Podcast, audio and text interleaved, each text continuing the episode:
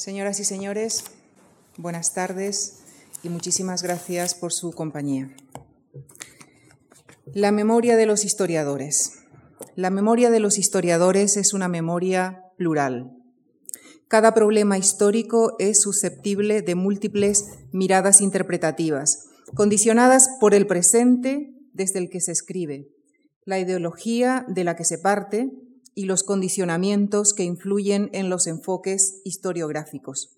Final de la cita con la que nuestro invitado de esta tarde y coordinador de este ciclo, el profesor Ricardo García Cárcel, se refiere al ciclo que iniciamos hoy.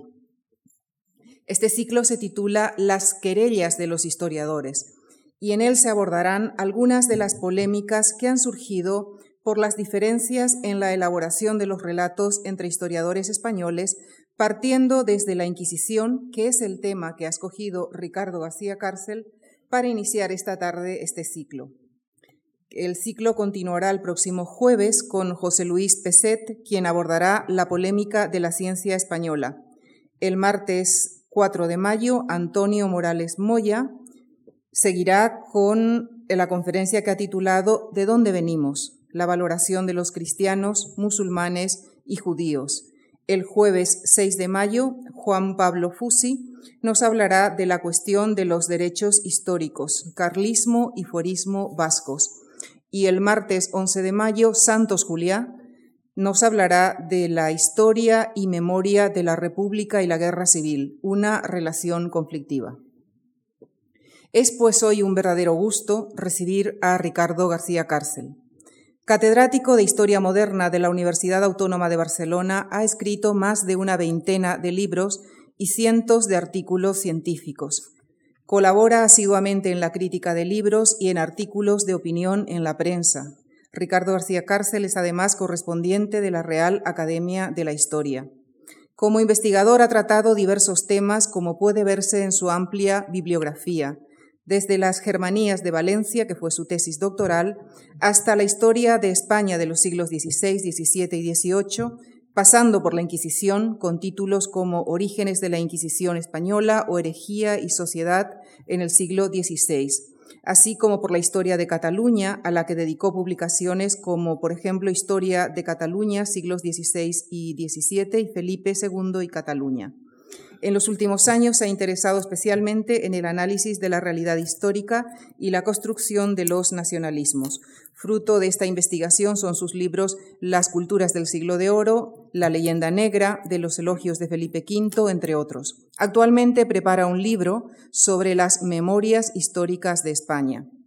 Entre los numerosos galardones que ha recibido mencionamos el premio Así fue, la historia rescatada por su libro Felipe V y los españoles, el Premio Internacional de Ensayo de la Fundación Caballero Bonal y el Premio de Investigación de la Universidad Autónoma de Barcelona por su libro El sueño de la nación indomable, los mitos de la guerra de la independencia. Señoras y señores, con nuestro agradecimiento les dejo con la Inquisición ante la historia, vista por Ricardo García Cárcel. Gracias.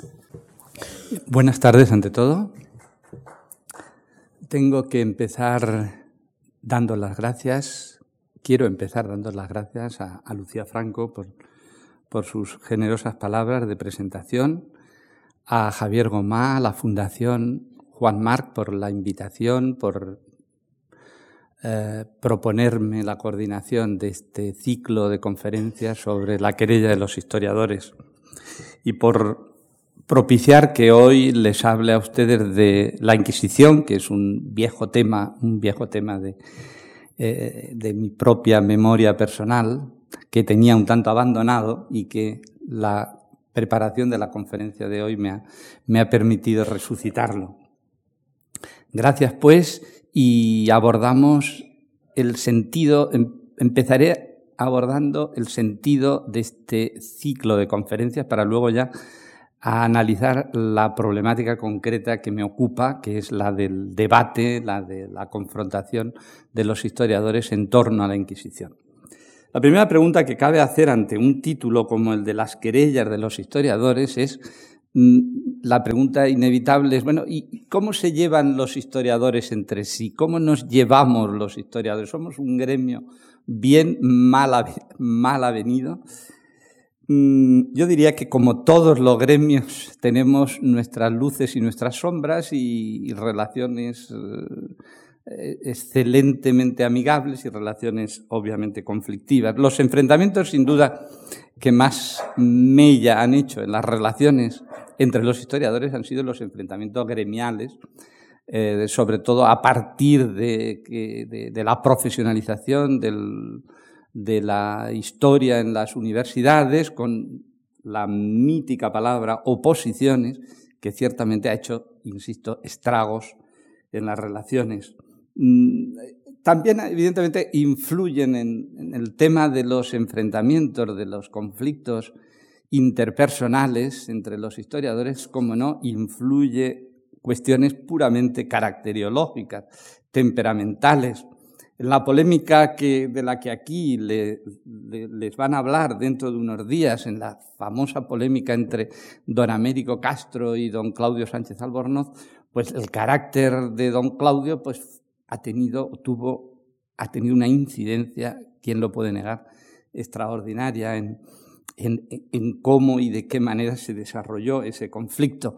Los caracteres personales de don Ramón Carande o, o o de, Jaime Vicens Vives, el, historiador catalán, que tenía un carácter ciertamente, ahora que celebramos el centenario de su nacimiento, pero un carácter ciertamente atrabiliario, pues influyó sin duda en, en estas relaciones, en estas querellas entre los historiadores.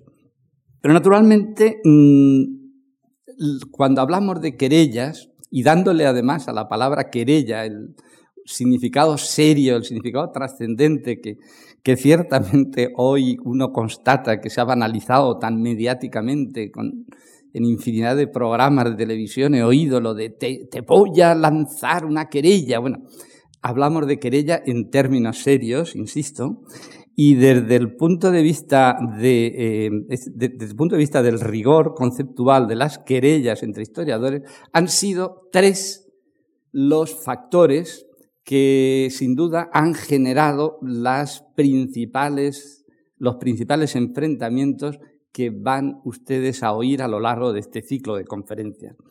Ha habido un primer factor que ha sido la confrontación entre lo que podríamos llamar la historia tradicional o la historia mítica y la historia crítica. La historia que asume acríticamente, sin rigor ninguno, pues los orígenes de, España y, por el contrario, la historia crítica que fustiga esos mitos, que exige un rigor, que exige, en definitiva, una visión crítica de esa historia y que naturalmente denuncia pues, las falsificaciones, las distorsiones, las mm, las banalizaciones que se han hecho de, la memoria. En ese terreno concreto, en ese escenario concreto de la confrontación entre historia tradicional e historia crítica, eh, uno de hay un tema, un tema fundamental, que es el tema de la polémica entre los foralistas y los liberales y los historiadores liberales del siglo XIX, que abordará aquí en este ciclo Juan Pablo Fusi y que constituye sin duda un tema nuclear dentro del mundo que nos ocupa, el mundo de las querellas de los historiadores. Este sería un primer tema, el tema del método o del procedimiento a la hora de ejercer el oficio de historiador. El segundo tema, el segundo núcleo de conflicto de historiadores, eh, procede de lo que podríamos llamar la cuestión o las cuestiones identitarias, las cuestiones de identidad, tanto a nivel puntual y local como a nivel general. Yo les podría ahora repasar un montón de querellas de historiadores en ámbitos locales Mm, en función justamente del fantasma identitario.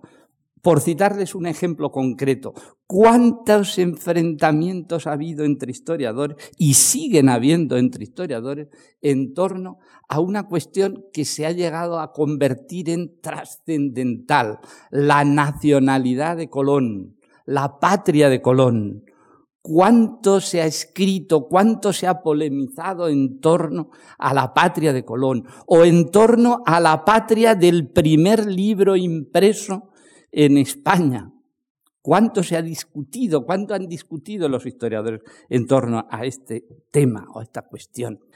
Pues bien, también el problema identitario se ha abordado mm, con carácter general referido a España planteándose naturalmente la pregunta, las preguntas inevitables de quiénes somos, a la que inmediatamente eh, sucede el interrogante del de dónde venimos.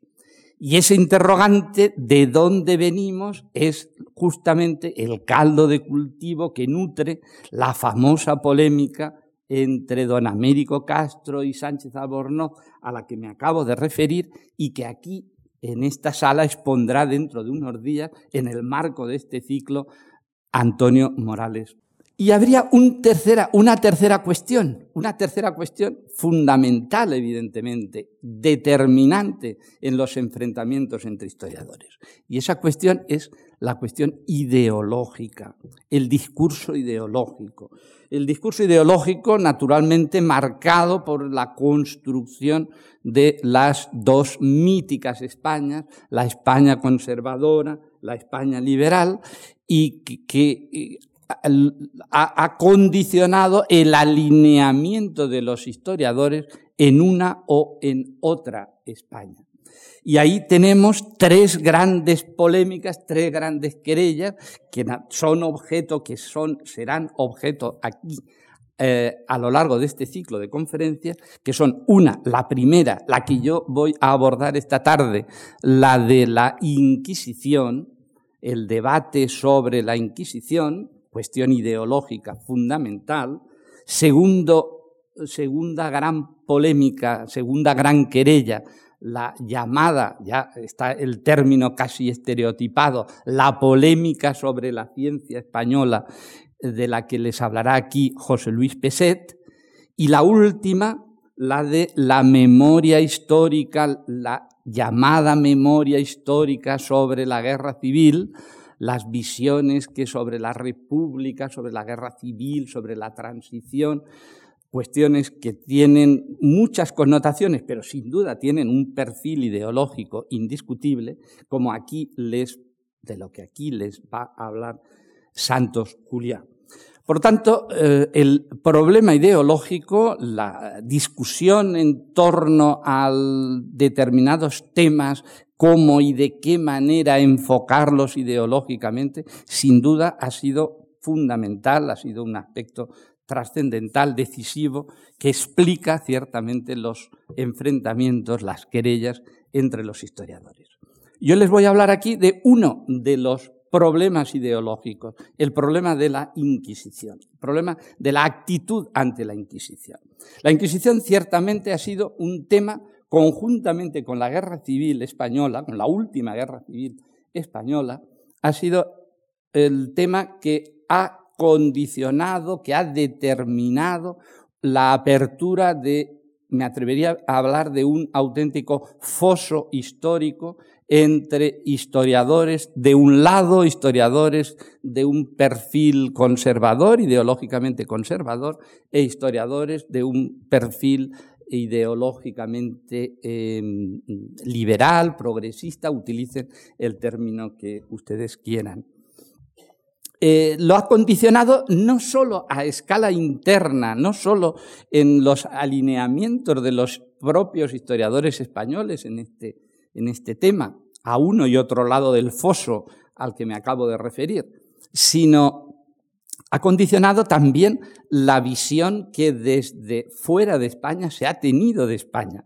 Eh, la Inquisición ha sido el símbolo con el que se ha identificado España y las visiones pro-españolas o anti-españolas han estado sin duda vinculadas a la adscripción en casi absoluto y riguroso monopolio, en absoluta y, total exclusividad, la adjudicación a España de madre, de creadora de la Inquisición. Aunque, me apresuro a decir, no es cierto, no es cierto, pero la etiqueta ahí está y se ha convertido efectivamente en un estigma que ha marcado lo que podríamos llamar la vieja tesis de la anomalía, de la excepcionalidad de la historia de España. La Inquisición se ha ligado siempre a ese supuesto de una excepcionalidad, de una absoluta y total asimetría de España con respecto a los demás países europeos. Bien, vamos pues a recorrer cuál ha sido la evolución del pensamiento ante la Inquisición en el marco del periodo más conflictivo de ese debate, que es naturalmente el debate que se produce en el marco de la Guerra de la Independencia y años posteriores. Antes de 1808, hay que empezar diciendo que antes de 1808, no, la Inquisición no era historia, la Inquisición era presente, la Inquisición estaba vigente antes de 1808. Y por tanto, los historiadores españoles no se pronuncian respecto al pasado de la Inquisición porque no, simplemente porque no cabe, no, no, no tiene sentido. Eh, la, Inquisición está ahí presente eh, con su perfil intimidatorio y naturalmente los historiadores no, hay debate historiográfico sobre Inquisición antes de 1808. Hay debate sí político.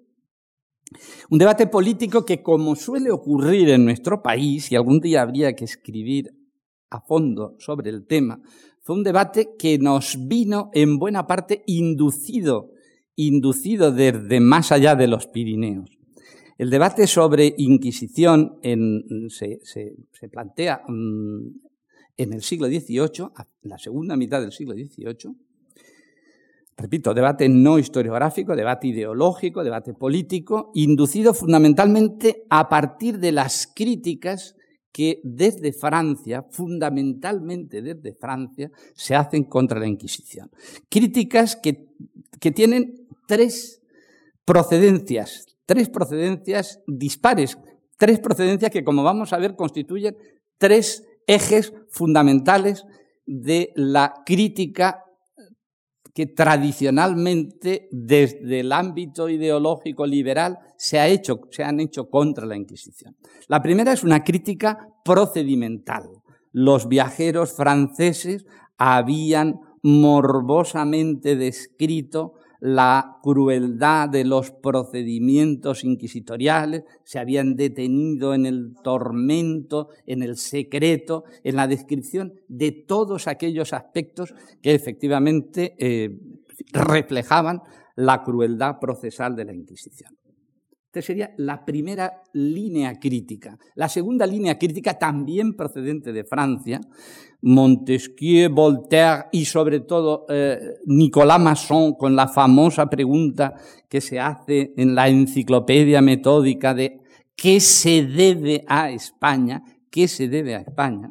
Plantea lo que va a ser también una línea argumental de la crítica contra la Inquisición, que es la, línea funcionalista, la crítica funcionalista, en la que se detienen, se detienen en denunciar que la Inquisición es la responsable, la culpable del atraso cultural español. Un concepto que veremos que se repetirá en críticas posteriores. La tercera línea crítica, también procedente de Francia, y que, insisto, va a inducir el debate en nuestro país, va a ser la famosa carta de Gregoire del obispo de Tours al inquisidor general Diego de Arce, 1798, en la que denuncia, en la que critica, fustiga la naturaleza jurisdiccional de la Inquisición española, fundamentalmente pone el acento en el uso político de la religión. Estas serán las tres mm, líneas críticas que vienen de Francia y que van naturalmente en el 18 a suscitar un debate político en nuestro país con dos, eh, dos eh, corrientes confrontadas que son, por una parte, ninguna de las dos, me apresuro a decir, estamos hablando de antes de 1808, ninguna de las dos líneas que dentro de España debaten, se confrontan respecto a la Inquisición, pone en cuestión la propia existencia de la Inquisición. Eh, como veremos, no sé, los liberales o los protoliberales del siglo XVIII no se plantean otra cosa que no sea la reforma de la Inquisición, no la supresión de la Inquisición. Pero insisto, hay dos líneas ideológicas, una que será lo que Victorio Chuti Rossi, que acaba de escribir un libro espléndido sobre el debate inquisitorial en este periodo, lo que él llama la respuesta funcionarial, los últimos funcionarios de la Inquisición que, naturalmente, ante las críticas que se reciben de Francia, se alinean mm, decididamente en la apología de la Inquisición, que es en definitiva la apología de su puesto de trabajo, por decirlo en términos, en términos laborales. Ahí tenemos al padre Blanco, que era inquisidor de Sevilla, ahí tenemos a Joaquín Lorenzo Villanueva, que luego evolucionará y como diputado de las Cortes de Cádiz tendrá una, una, una, visión diferente, pero que entonces era consultor del Santo Oficio y adopta una actitud apologética del Santo Oficio, y ahí tenemos al padre Riesco, que era inquisidor de Valladolid.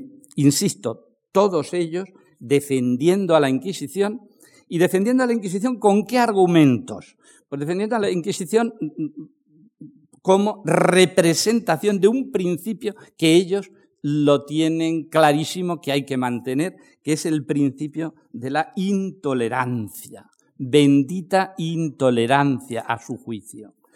Y les cito simplemente algún párrafo, algún texto del Padre Blanco, de uno de estos apologistas primeros de la Inquisición. La religión católica es y debe ser siempre intolerante, pero su intolerancia no es cruel, no es sanguinaria. Todo su rigor se limita a sostener con firmeza que fuera de ella no hay salvación. La tolerancia civil es peligrosa no solo a la pureza de la fe, sino también a la prosperidad de la nación. La libertad de conciencia es un contagio capaz de corromper el universo.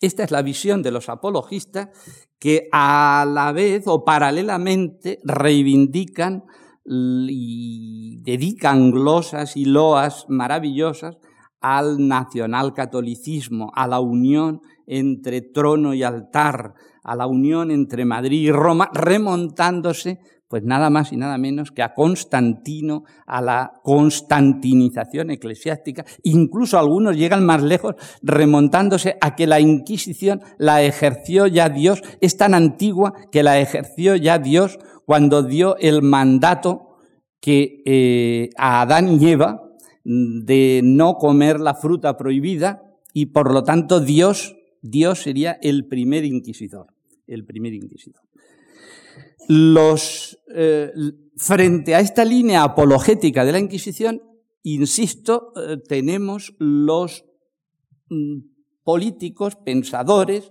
que antes de 1808 simplemente se plantean que hay que reformar la Inquisición. Ya en la instrucción reservada de Carlos III en 1787, en 1787 ya decía, Fíjense, en esta parte conviene la vigilancia, así porque los pueblos propenden con facilidad y sin discernimiento a todo lo que se viste con el disfraz de celo religioso, porque como porque el modo de perpetuar entre nosotros la subsistencia de la Inquisición y los buenos efectos que ha producido a la religión y al Estado es contenerla y moderarla dentro de sus límites y reducir sus facultades a todo lo que fuere más suave y más conforme a las reglas canónicas. Todo poder moderado es Carlos III en su pura esencia. ¿eh? Todo poder moderado y en regla es durable pero el excesivo y extraordinario es aborrecido y llega un momento de crisis violenta en que suele destruirse. Conclusión, mantengamos la Inquisición, retoquémosla, retoquémosla, em, superando esa alianza, esa identificación nuclear entre Iglesia y Estado, y, pero en cualquier caso, mantengámosla. Nos sirve, nos sirve. La Inquisición todavía servía. Y esta es la línea de los jovellanos, es la línea de Tavira, de, Meléndez Valdés, de tantos y tantos ilustrados. Y es la línea del primer, y fíjense bien que les digo, primer Juan Antonio Llorente. Juan Antonio Llorente escribe discurso sobre el orden de procesar en los tribunales de la Inquisición, obra que escribe 1797, 1797 de la cual no se, se, editó hace pocos años, la editó Enrique de la Lama en 1995, y en la que Llorente plantea que la Inquisición es en la línea que les acabo de decir. La Inquisición es políticamente necesaria. Hace papel. Hay que mantenerla, hay que mantenerla. Eh, ¿Y quién era Llorente? podemos preguntar a estas alturas, ¿quién era Juan Antonio Llorente?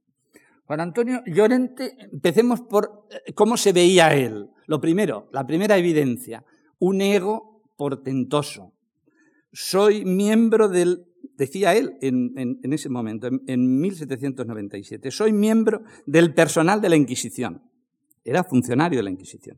Inclinado al buen gusto de la literatura, enemigo capital del fanatismo, católico acendradísimo, vasallo fidelísimo del rey, amante del honor nacional y amante de que no se atropellen las leyes de la naturaleza contra la caridad del prójimo bajo pretexto de religión. Bien, este era Llorente, pero ¿quién era Llorente realmente? Es, importante que nos detengamos mínimamente en el perfil de Juan Antonio Llorente porque es clave, efectivamente, ha sido clave, sigue siendo referente inevitable cuando hablamos de la historiografía de la Inquisición. Llorente ha sido uno de los malditos de la historia de España. Mm, algún día habrá que escribir un libro sobre los malditos de la historia de España, estos personajes eh, vitriólicos, eh, fustigados en, su momento, con pocos amigos, y que desde luego, luego los historiadores han hecho añicos de sus imágenes. Estoy pensando desde el viejo conde don Julián, traidor de la traidor que, que, trajo presuntamente a los musulmanes en, en, la historia de España, a, Antonio Pérez, que les voy a decir de Antonio Pérez, o del conde duque de Olivares, o Melchor de Macanaz. Tenemos un montón, una ristra increíble de malditos de la historia de España. Sin duda, Llorente es uno de los que en el escalafón de malditos jugaría yo diría casi el primer lugar en el ranking. El juicio de don Marcelino Menéndez Pelayo en su historia de los heterodoxos fue, como los que hacía don Marcelino, absolutamente mm, desolador. Canónigo volteriano, escritor venal y corrompido, cuya buena fe y exactitud niego, niego, aunque no, no disputo su erudición. Le reconoce la erudición doble traidor a su patria y a su religión. Los estigmas de Llorente, saben ustedes que son fundamentalmente tres estigmas clásicos. Eh, el primero, y que se ha repetido hasta la saciedad, el de falsificador y ladrón de documentos. Estigma que sobre todo ha sido la historiografía vasquista, dado que Llorente fue, como saben, crítico feroz de los fueristas. Sin duda les hablará de Llorente Juan Pablo Fusi desde otra perspectiva, no desde la Inquisición, sino en su línea de martillo de fueristas. Y desde esta perspectiva, insisto, todo el fuerismo vasco del siglo XIX arremetió contra, contra Llorente de manera, yo diría que terrible.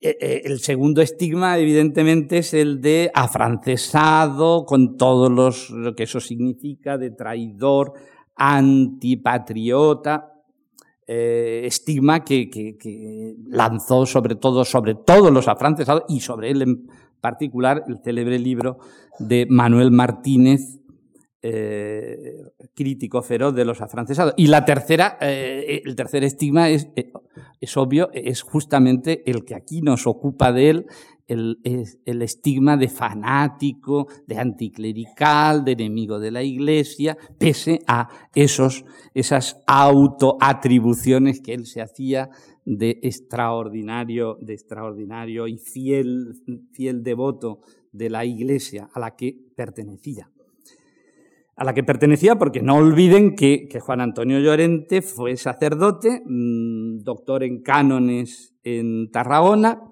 y, aspirante, sobre todo fue aspirante. Es decir, la, la, vida de Llorente hay que entenderla en todo momento desde la perspectiva de un hombre nacido en Calahorra en 1756, de familia extremadamente humilde, que hizo carrera eclesiástica y que buscó denodadamente un lugar al sol dentro del mercado laboral de la España de, su tiempo, aspirante a canónigo, aspirante a... Mm, lo consiguió, pero muy tarde, eh, aspirante a fiscal del obispado de Calahorra, mientras tanto fue hasta letrista de zarzuelas, y desde luego un transformista eh, genial como, mm, como, buen escalador, escalador social que, que lo fue. Eh, transformista eh, del que podemos establecer tres fases fácilmente delimitables. Fue en primer lugar godoyista, hombre devoto, devoto de Godoy, devoto de Godoy mm, con el, la, imagen quizá mejor, que nos definiría mejor a Llorente y a tantos godoyistas, servidores, mm, convictos y confesos, halagadores hasta, hasta extremos inverosímiles de, Manuel Godoy, eh, quizá quien mejor definió a estos, a estos halagadores fue Blanco White, que lanzó sobre el la definición la aplicaba a todos los godoyistas, pero repito, sería perfectamente válida para Llorente. Decía Blanco White con, la lucidez que le caracterizaba. Hubo un tiempo en el que al príncipe de la paz, Godoy, le gustó ver su nombre en verso. Pero fue tal la multitud de sonetistas que vertieron profusamente sus alabanzas sobre él que ha acabado por hacerse insensible al canto de las masas. Evidentemente, entre esos sonetistas estaba el ínclito Llorente.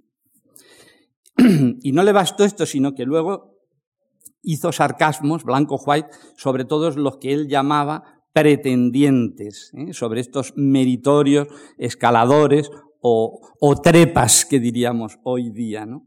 Van penosamente camino de palacio para vagar por sus galerías durante horas y horas hasta que consiguen hacerle una reverencia al poder de turno o a cualquier otro personaje del que dependen sus esperanzas.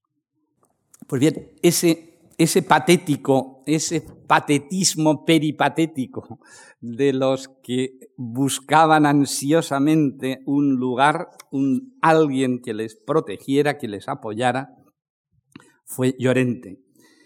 Evidentemente, de godoyista, mm, Llorente pasó inmediatamente, como tantos otros, ¿eh? no fue ni mucho menos el único, como tantos otros, pasó a ser afrancesado. De Godoy lo que sacó es que por fin fue canónigo de Toledo. Lo que sacó de la protección de Godoy fue el ser canónigo de Toledo. Después, como afrancesado, naturalmente devoto de José I, José I lo premió, fue primero miembro de la, Asamblea de Bayona, después fue consejero de Estado de José I, luego vino Bailén, tuvo que irse mm, como el, como el propio José I, después de Bailén retornó y fue eh, premiado, compensada su fidelidad. Fue director general de Bienes Nacionales, comisario apostólico de la Santa Cruzada, académico de la historia y de la lengua, y se fue naturalmente al lado de José I, se fue en 1813 y no volvió hasta 1823. Y luego el último, eh, el último, la última etapa de Llorente fue la, la, que yo llamaría de radical impostado, y subrayo lo de impostado. Radical que, que, que hasta cuando más extremos ves, lees sus argumentaciones, más extremistas de sus argumentaciones, resulta menos, menos creíble, menos creíble. Él se puso el seudónimo de Juan Neyerto y escribió memorias para servir a la historia de la Revolución de España, en la que se dedicó fundamentalmente a descalificar a los afrancesados que volvían, que llamaban a la puerta de la España de Fernando VII en 1814 reclamando volver, volver. Él quiso hacerse, el, hacerse el fiel a sus ideas, pero acabó volviendo en 1823 también. Eh, les, decía que antes de 1808 eh, no había un debate historiográfico. El debate historiográfico sobre la Inquisición, como he dicho, se da esencialmente en ese periodo tan, tan, tan convulso, tan traumático de la historia de España, que es el periodo de 1808 a 1814. Es el momento del gran debate historiográfico porque en ese momento, en 1808, José I suprime la Inquisición. La Inquisición por lo menos en la España francesada, puede decirse que desde 1808 es su historia. No así en la España, ciertamente en la España patriótica. Pero en ese contexto, en ese marco cronológico al que acabo de referirme, es en el que la Inquisición se somete a debate en las Cortes de Cádiz. Un debate que me apresuro a subrayarles, porque normalmente no se suele señalar que el debate se produce después de que la Constitución de 1812 estuviera aprobada. El debate sobre la Inquisición fue una especie de, eh, de, prórroga final de las Cortes de Cádiz, planteándose un tema delicado que nadie, ni liberales ni conservadores, se habían atrevido a abordar directamente hasta que la Constitución no se aprueba. Eh, se reúne una comisión en noviembre de 1812, 1812, una comisión especial que por seis votos a cuatro declara que inconstitucional la Inquisición desde su punto de vista y que debe ser sometida a, inmediatamente al debate final entre los diputados de las Cortes de Cádiz. Es, repito, lo último, el último legado de las Cortes de Cádiz. Enero de 1813, debate final, 90 votos contra 60 y proclamación de la inconstitucionalidad de la Inquisición. También me interesa matizar, no es que declararan Mm, por decreto la supresión de la Inquisición. Simplemente declaraban, por mayoría, como les he dicho, 90 votos contra 60, que la Inquisición usurpaba la jurisdicción real y la eclesiástica y que por ello era constitucional. ¿Cuál fue el papel de los historiadores? ¿Qué es lo que a nosotros nos interesa aquí en este contexto, en este marco? Aquí sí, los historiadores tuvieron una incidencia extraordinaria, crearon opinión. es un momento en el que la historia realmente ejerce, se ejerce como arma dialéctica y con la Inquisición como principal objeto de, sus disputas, de sus querellas. Hay tres memorias confrontadas en el marco al que me estoy refiriendo, en el marco del debate sobre la Inquisición. Eh, tres memorias que influyen sin duda muchísimo a la postre en esa mayoría de los 90 votos contra 60 a que me acabo de referir. Existe, por una parte, la memoria afrancesada, que es la que representa Llorente. Llorente, en este momento, estamos hablando de 1811, 1811, Llorente escribe Memoria histórica de cuál ha sido la opinión nacional sobre la Inquisición. Anales de la Inquisición.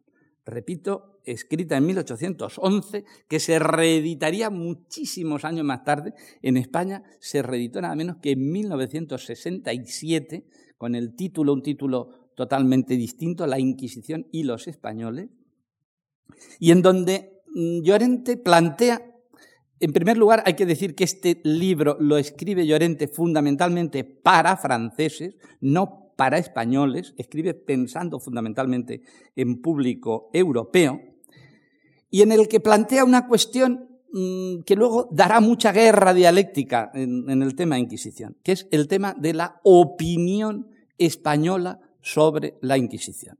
Él defiende la idea, ante todo, del relativismo de la opinión sobre la Inquisición y dentro de ese relativismo tiene muy claro, y esa es su aportación, que en los españoles ha habido defensores de la Inquisición, ciertamente, pero que ha habido una, desde el siglo XVI, ha habido una memoria crítica de la Inquisición.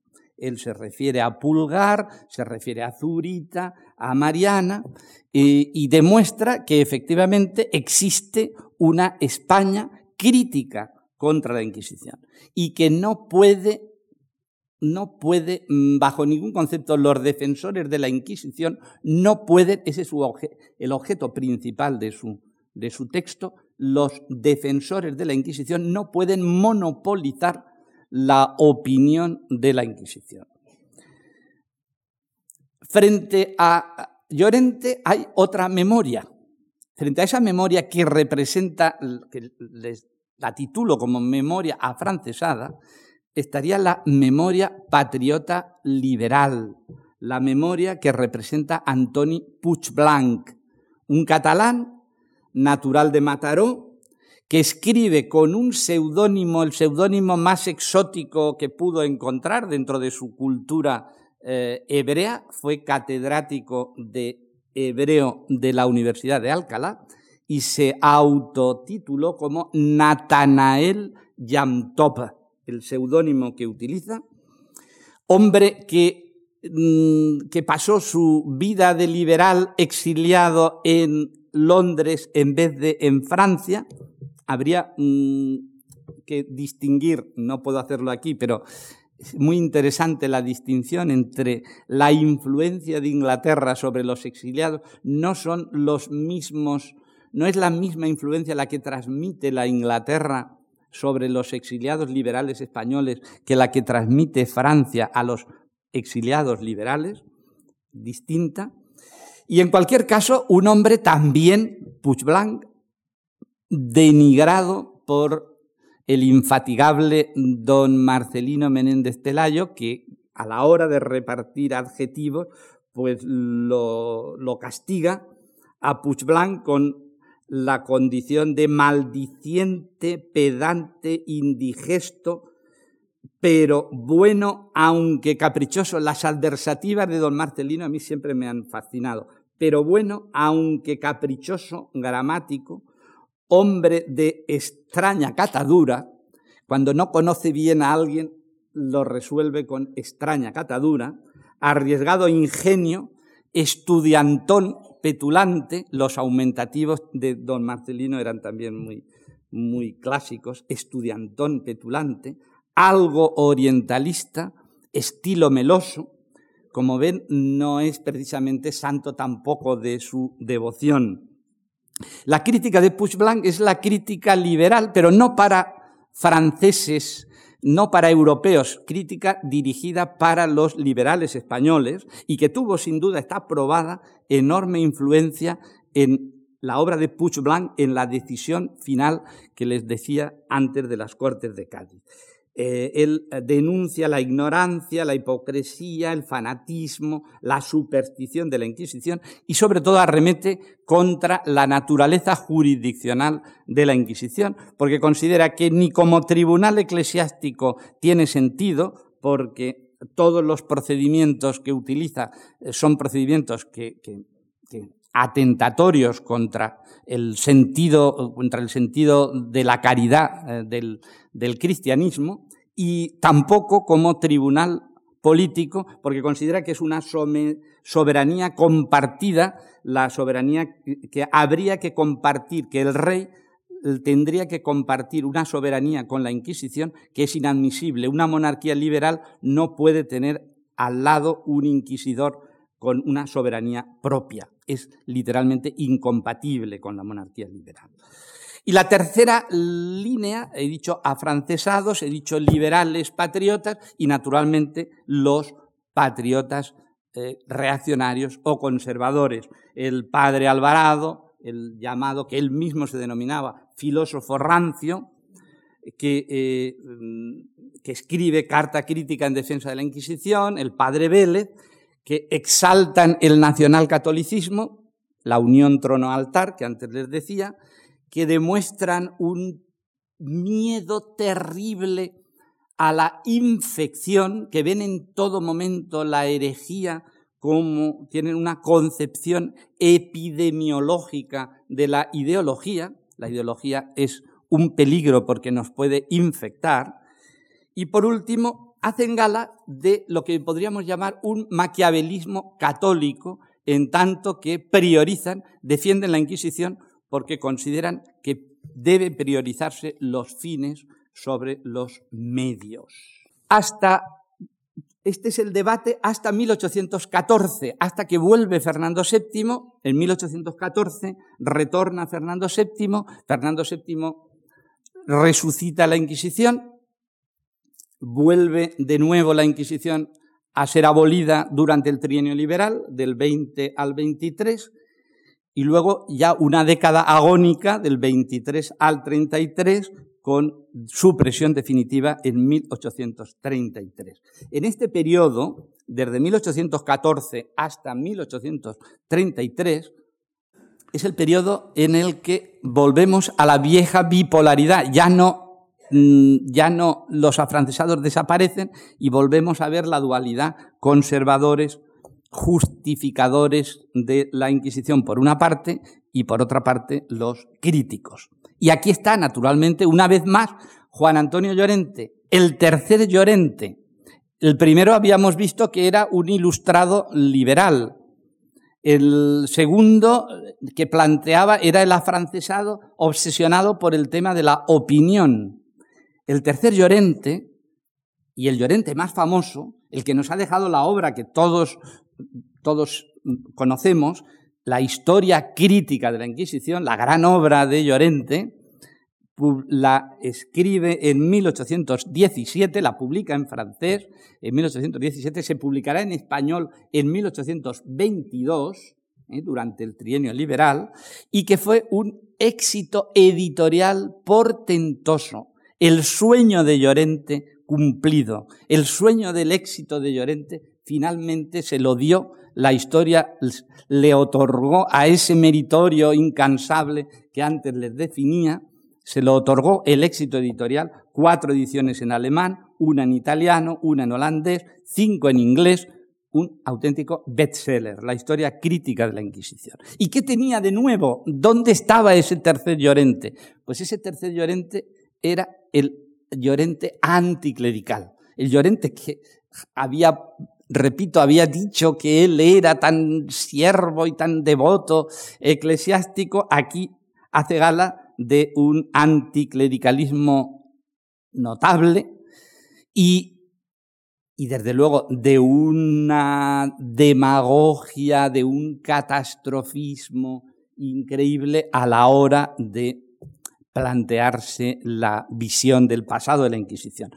En la historia crítica de la Inquisición están contenidos todos los argumentos, todas las diferentes líneas argumentales que se han seguido contra la Inquisición, de todos los adversarios de la Inquisición.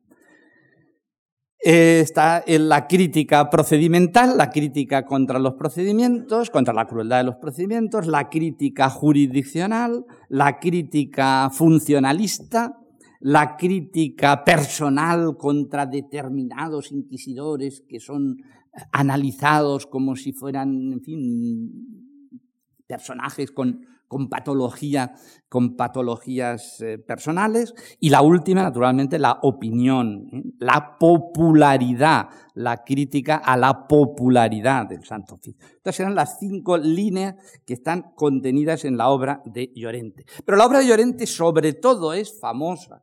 Es famosa, se ha convertido en, insisto, en un referente fundamental de la historiografía de, Inquisición, de la Inquisición, esta obra, la historia crítica de la Inquisición, porque aporta las cifras, los números, se atreve a ponerle números a la Inquisición. Hasta entonces habíamos jugado con críticas ideológicas, conceptuales, políticas. Él pone números y lo pone además en me lo imagino, me lo imagino, engolando la voz, engolando la voz con notable pedantería, lo era, era muy pedante, mm, llorente, y afirma que sus cifras son dogma de fe porque nadie ha visto todos los papeles de la Inquisición como él los ha visto. Y lanza la cifra y la cifra es total de procesados por la Inquisición 341.021 procesados. Fíjense que no 21, ¿eh? De los cuales serían quemados en persona 31.912, quemados en estatua 17.659 y penitenciados con penas graves 291.450. Bien, estas cifras piensen que toda la historiografía del siglo XIX y XX sobre Inquisición ha bailado en torno a las cifras de Llorente.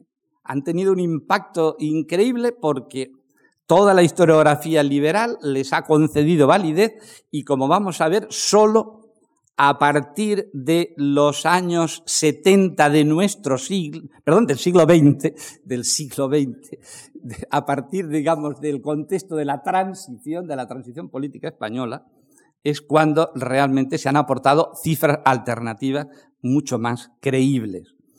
Pero no solo se conforma con esas cifras que lanza así tan rotundamente, sino que luego se permite pontificar con frases de esta rotundidad.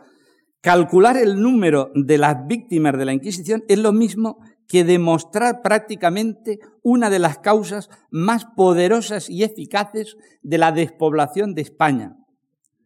Porque si a los millones de personas que les quitó el sistema inquisitorial influyendo en la expulsión total de judíos, moros, conversos y moriscos bautizamos, bautizados, añadimos cerca de medio millón de familias arruinadas por los castigos del Santo Oficio, resultará claramente que sin la existencia de su tribunal y de sus mm, principios, hoy tendría la España 12 millones o más de personas sobre las que hoy día tiene. O sea que la Inquisición sería la responsable de una despoblación en la que nada menos que 12 millones de personas serían digamos, las consecuencias de la incidencia, la influencia de la Inquisición. Bien, esta es la mm, visión de Llorente, mm, que naturalmente es refutada por, por, por los historiadores justificadores de la Inquisición, los San Bartolomé, Claveza, eh, Juan Clemente Carnicero, que insisten en que la Inquisición es un tribunal eclesiástico, que sólo la Inquisición puede juzgar, separan la Inquisición de los inquisidores, reconocen que puede haber inquisidores malos, perversos, pero que eso no cuestiona la naturaleza de la institución y, por supuesto, inciden repetidamente, y es una vieja, una vieja eh, cantinela, que es la de la tesis de la conjura, la conjura, la visión que mm, la visión negativa sobre la Inquisición es el producto de una conjura internacional contra España, contra España. Bien, y, voy a acabar, voy a acabar refiriéndome rápidamente a los ecos de después de 1833, es decir, después de que la Inquisición ya es historia. La Inquisición a partir de 1833 es definitivamente historia, es pasado. Lo curioso del caso es que justamente los historiadores que, como he dicho hace un momento, intervinieron y mucho y contribuyeron decisivamente a los alineamientos políticos ideológicos en torno a la Inquisición, es curioso porque después de 1833 se produce un extraño remanso de paz y la Inquisición no será de nuevo debatida hasta la segunda mitad del XIX, hasta después de la Revolución del 68. Eh, hay, en plena primera guerra carlista hay una especie de extraño pacto, de extraño consenso, de, de entre, eh, y, les doy dos ejemplos, léanse los puntos de vista que sobre la Inquisición tiene un conservador como Balmes y léanse los puntos de vista que sobre la Inquisición tiene un modesto Lafuente, liberal, y se darán cuenta de que hay una extraña armonía, una extraña conjugación de puntos de vista. Es curioso, repito, cuando la Inquisición ya es historia. Y, sin embargo, a lo largo de esa primera mitad, después de 1833, he de decir que se produce la gran ofensiva del protestantismo. Eh, recuerden, la edición de la Biblioteca de Reformistas Protestantes eh, arranca de 1837 es momento también, 1834-35, de explosiones anticlericales. Repito, los historiadores aparentan cuando menos una memoria, una memoria pactada, eh, tranquila, no desgarrada mm, sobre, sobre la Inquisición, que solo esa memoria se rompe, esa memoria de consenso respecto a la Inquisición se rompe después de la Revolución del 68, cuando, sobre todo, eh, la Constitución de 1869 establece la libertad de cultos, cuando la Constitución de 1875 en el artículo 11, la Constitución de 1876, el artículo 15, dice, la religión católica, apostólica y romana es la de España. La nación se obliga a mantener el culto y sus ministros. Nadie será molestado en el territorio español por sus opiniones religiosas o por el ejercicio de su respectivo culto, salvo el respeto debido a la moral cristiana. Bien, mm, se da un margen a la libertad religiosa que efectivamente va a provocar a lo largo, sobre todo, de la restauración, de nuevo el renacimiento, la resurrección de la bipolaridad, de esa bipolaridad rampante que hemos intentado aquí reflejar, conservadores versus liberales, apologetas de la Inquisición versus críticos de la Inquisición. Para unos, obviamente, la Inquisición culpable de todos los males, para otros, en cambio, agarrados a considerar la Inquisición como la garantía de fidelidad a las esencias patrias. Estas son las dos visiones que repito y, que van a encarnar y aquí les van a hablar en este ciclo de conferencias, pues la, la confrontación entre don Marcelino Menéndez Pelayo y los institucionistas que es en definitiva un remake, una reedición de la vieja bipolaridad entre conservadores y liberales. Se puede decir, y, termino, se puede decir que eh, esa bipolaridad se mantiene a lo largo de las últimas décadas del XIX y desde luego del XX hasta la transición política española. Yo pertenezco a una generación que mm, nos bautizaron, mm, no, no, sé la paternidad del concepto, como la nueva historiografía sobre la Inquisición. Porque estudiamos la Inquisición justamente en ese contexto político al que me he referido. Un contexto en el que efectivamente se logró, se logró, y es aportación fundamental, se logró superar esa tendencia de la, de, la bipolaridad que acabo de, subrayarles. En varios frentes. Por primera vez se planteó el número de víctimas con documentación real y no con la imaginación portentosa de Juan Antonio Llorente. Se planteó el número de víctimas a partir de las relaciones de causas de fe y fruto de esos estudios está la cifra de 125, 150 mil procesados, que es la línea que actualmente manejamos. Algún historiador italiano, Andrea Del Coy, ha, hablado de 200.000, pero en cualquier caso mm, sería el, tope máximo de procesados por, por la Inquisición.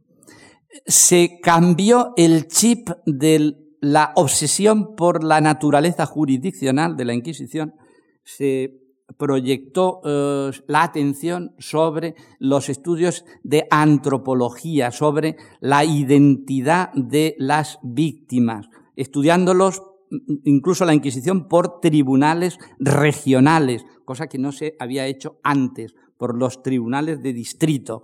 Y siguiendo las directrices de don Julio Caro Baroja, se estudiaron las biografías de los inquisidores para llegar a a, deducir si efectivamente eran esos, esos tipos patológicos, esos, esos personajes sin entrañas o no. ¿Qué eran? Mm, que era lo que quería don Julio Caro Baroja, lo que reclamaba don Julio.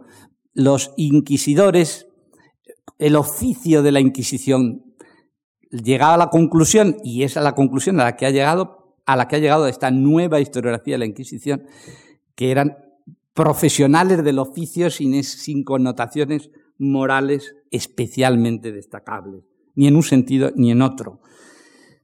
Se planteó, se debatió también esta historiografía última ha debatido la función de la Inquisición para desdramatizar, justamente para desdramatizar la, censura, la significación, ese viejo estigma que en las Cortes de Cádiz se había barajado de que por culpa de la Inquisición en España no se había podido pensar, ni pensar.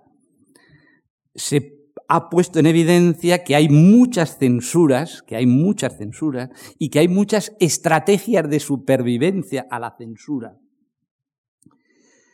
se incidió también, se ha incidido también sobre eh, otro de los viejos temas de debate, el tema de la popularidad, de la opinión pública, poniendo en evidencia, pues, que efectivamente tendrían sus seguidores y tendría su opinión dividida respecto a la Inquisición.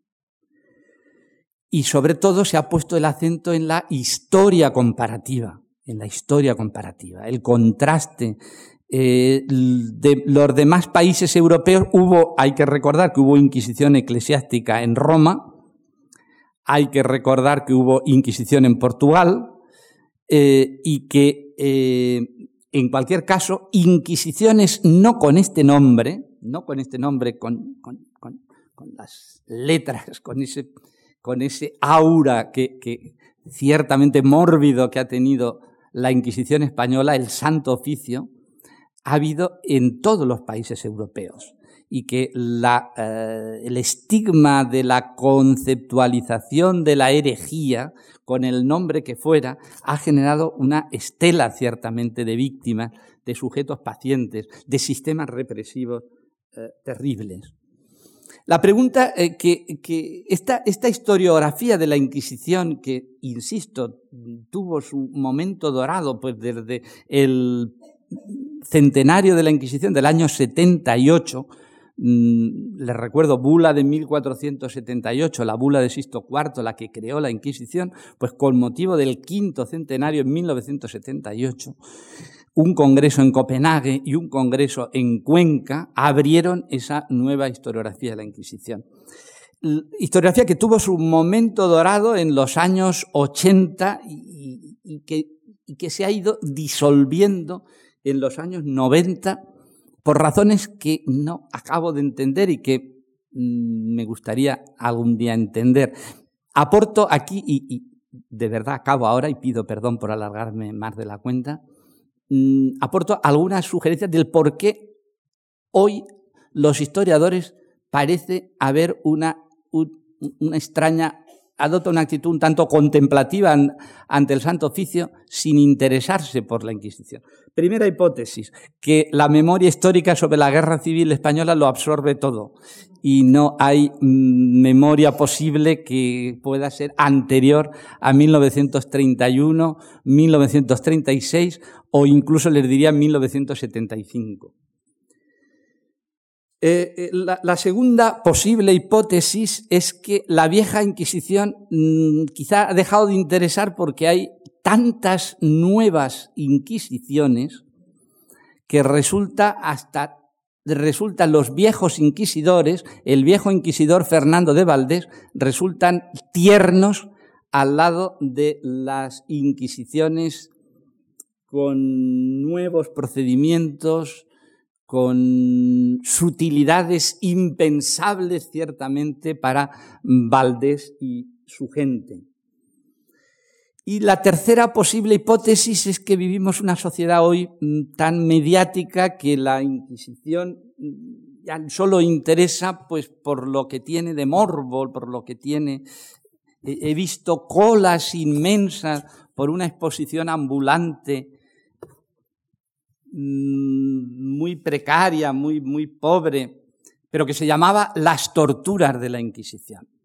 Y evidentemente, pues mm, vivimos una sociedad en la que la banalización del miedo ha llegado a tales extremos que efectivamente ya lo único que interesa de la Inquisición es eso, el morbo, y, los historiadores pues no, no, no, lo sabemos hacer, no, o no lo debemos hacer.